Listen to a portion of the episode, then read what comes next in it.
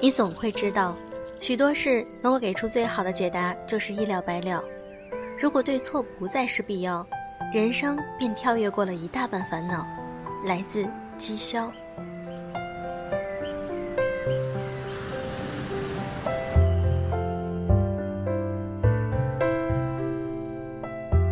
用声音触碰心灵，各位好，我是小飞鱼，欢迎大家。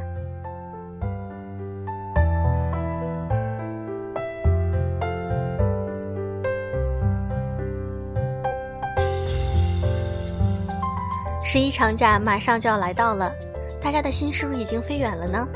这个长假你有什么计划？是出行还是宅在家里呢？不管怎样。我希望大家都能有一个愉快的假期，能够感受更多生活中的美好。今天想和大家分享一篇旅行文章，来自于作者扎阿。旅行必做的八件事，让我的路上时光更美。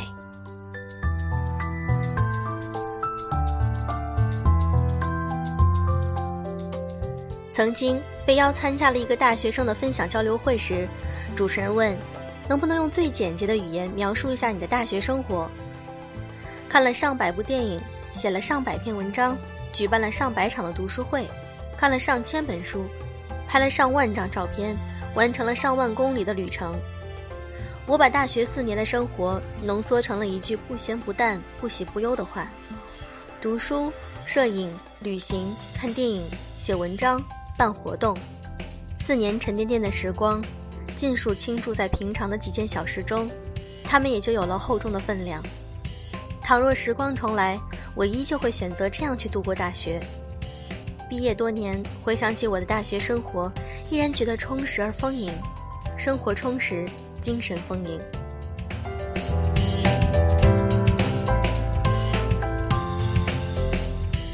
而旅行是很重要的组成部分，一个背包。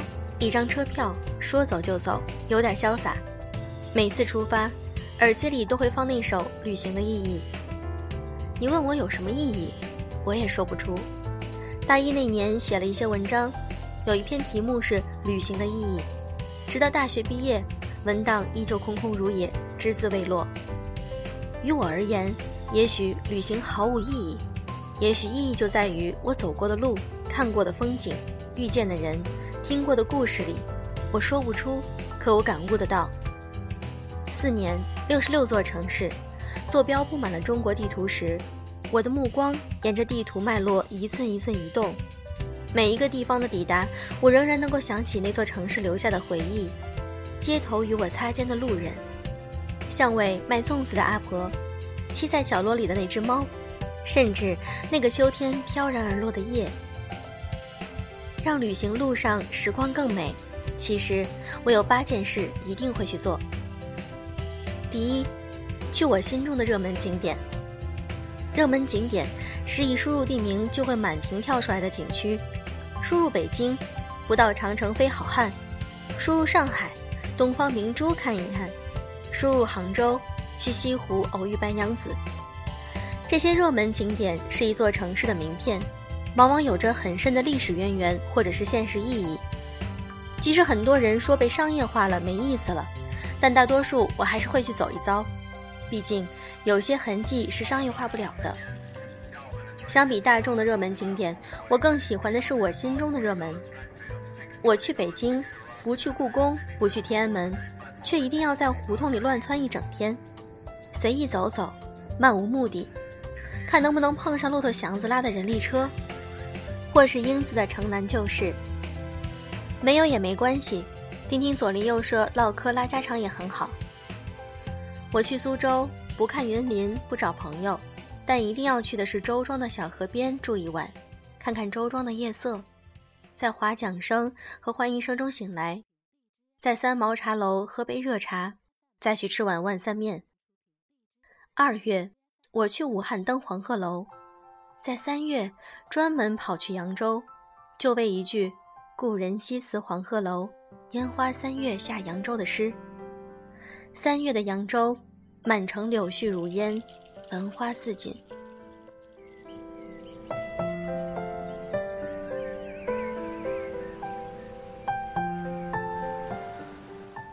二，博物馆和图书馆走一趟。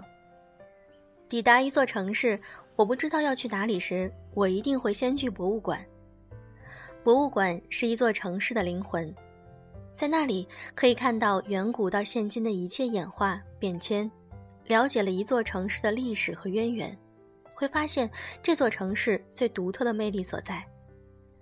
去陕西博物馆，一件很多藏品曾经在历史课本上见过，很亲切。在上海博物馆，名家书画足以令人流连忘返。苏州博物馆。光是被精明设计的建筑就令我赞叹不已。城市图书馆是感受一座城市文化的好去处。我去图书馆不为阅读，只为感受他人阅读。去的图书馆多了，会发现图书馆和图书馆之间真的有不一样。比如烟台图书馆，来来回回找了好久都找不见，最后一抬眼就在眼前，不大，旧。我坐在一堆图书前，听着涛声，在明信片上把故事写成心情，投寄到远方。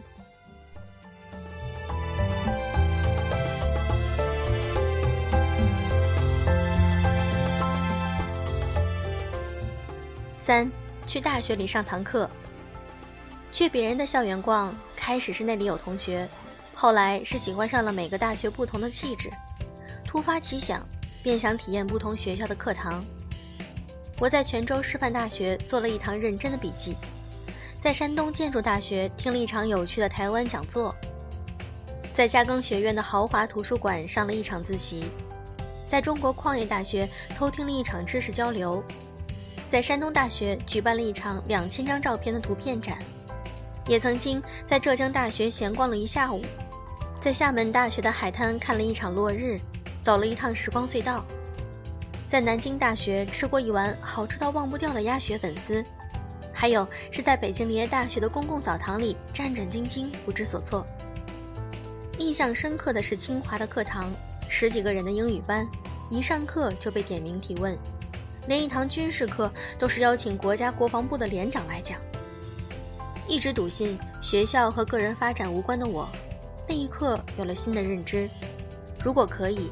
真的要万分努力去考上好大学，如果平台不好、资源不好，那必须更努力才行。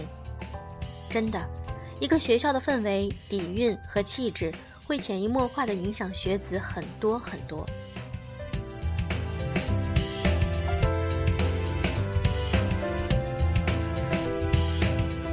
四，暴走一座城。第一次在上海用一整天暴走城市以后，我爱上了这种方式。雨天撑把伞，从一条街走到另一条街，一景一物的相遇，一颦一笑的相处，即使擦肩而过也难忘。一个人走路才是你和风景之间的单独私会。特别喜欢《目送》里的这句话：一个人走着看着，阅尽的人生百态，都将成为自己独自的风景。后来暴走的方式成了徒步，背个大登山包，走过大西北，走过边关。走进深山老林，每一步都坚实而用力。徒步万里长城，虽然晒得爆皮，脚底长水泡，却收获了塞外绝美的风光和西北人给的温暖。徒步反穿墨脱线，跋山涉水，几经风险，一程山，一程水，一程温情，都是一步一步走出来的，无可替换。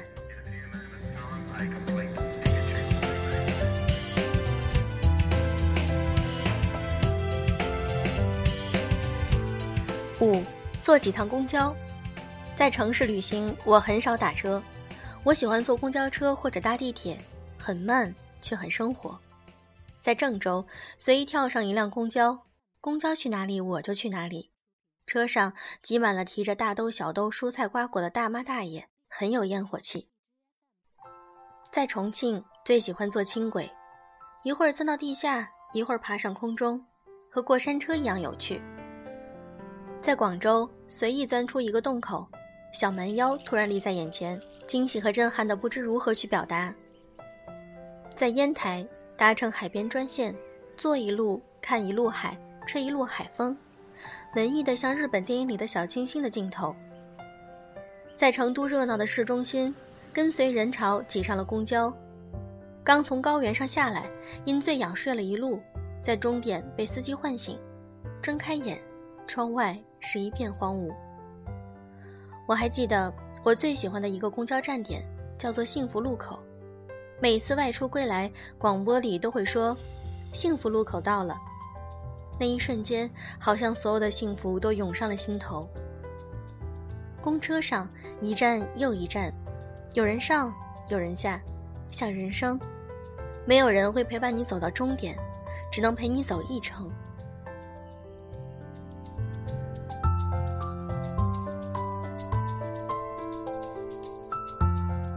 六，美食不可辜负。去山东要尝煎饼卷大葱，去西藏要下茶馆喝壶甜茶。去重庆要撸一顿老火锅，去桂林也不错过一碗米粉。我爱下厨，自然也爱美食，所到之处一定要去寻访美食。渐渐的，发现很多美食不在人潮拥挤的美食街，而是在鲜为人知的深巷里。每座城市都有专属的独特味道，那地地道道的美味是舌尖难忘的回忆。有时候会因为一碗拉面想起兰州。会因为一串羊肉想起喀什，会因为一个花馍馍想起大西北的老奶奶。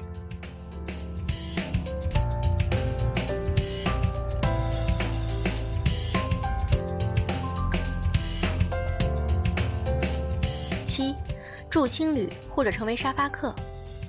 不知从何开始爱上了住青旅，开青旅的人或多或少都有一个文艺的梦想。因此，青旅总是充满了很多小浪漫、小格调。出门在外，住在这样的地方真的很舒心。当然，青旅里汇聚了来自全世界各国的年轻人，在那里很轻易就能够结交到志同道合的朋友一起同行。在什么都不做的午后，捧一本书就着阳光读，或者只是发发呆，都很美好。在不眠的深夜，听着弹唱，喝着酒。漫不经心地听着各式各样的故事，十分有趣。那时你会发现，每个人都是丰富的故事家，只是你未曾去阅读。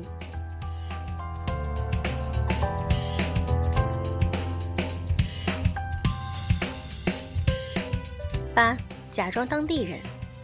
很多人都说，旅行就是从自己待腻了的地方到别人待腻了的地方去。每次在别人待腻的地方，我总想以最快的速度融入进去，假装自己是个当地人。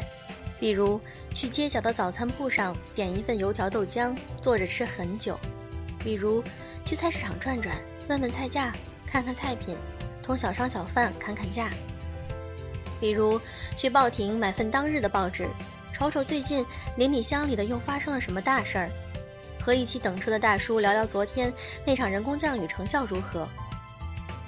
旅行的地方有茶园就去采茶，有农田就去除草，有集市就去赶集，要捕鱼就去搭把手，顺便要几尾鱼来煮汤。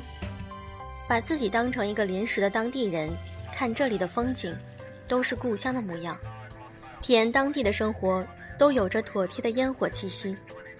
如此，走到哪里哪里好，不好的也能心平气和的去接纳。如此了解了，也便热爱了。